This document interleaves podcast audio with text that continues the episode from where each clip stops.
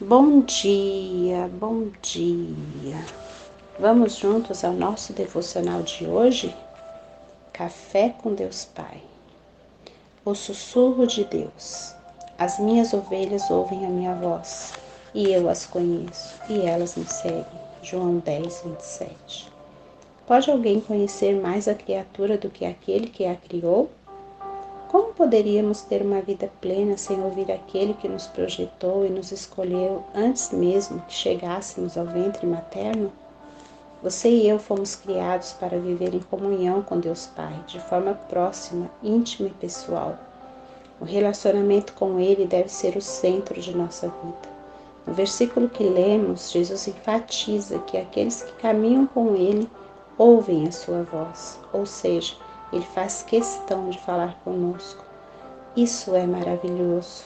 Contudo, tenho aprendido que a voz de Deus Pai é como um sussurro, leve, tranquilo e sereno. Quando uma pessoa grita, você consegue ouvi-la mesmo de longe, não é mesmo? Entretanto, para ouvir um sussurro, é necessário estarmos mais próximos de quem está falando. Para ouvirmos com clareza o que o Pai tem a dizer, precisamos estar próximos dele. A Bíblia nos mostra que o apóstolo João reclinava sua cabeça sobre o peito de Jesus. Tamanha proximidade e intimidade que tinha com ele, não é verdade? O fato é que dessa distância é impossível não ouvi-lo. Deus fala conosco de diversas maneiras quando temos relacionamento e intimidade com Ele. Quando ouvimos a sua voz e seguimos seus apontamentos, nos permitimos ser direcionados para aquilo que ele tem preparado e sonhado para a nossa vida. E isso muda tudo.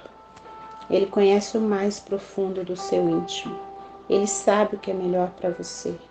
O Pai deseja levá-lo a viver experiências extraordinárias, mas com isso é preciso estar perto.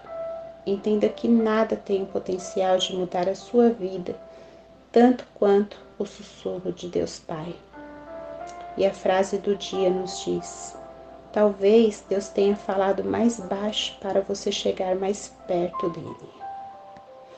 E uma reflexão é: aquele que aquieta o seu coração e se deixa tocar pelo Eterno, escuta o sussurro de Deus.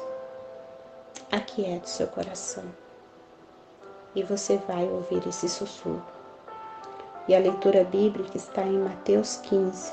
A palavra-chave é voz. Um dia abençoado para você.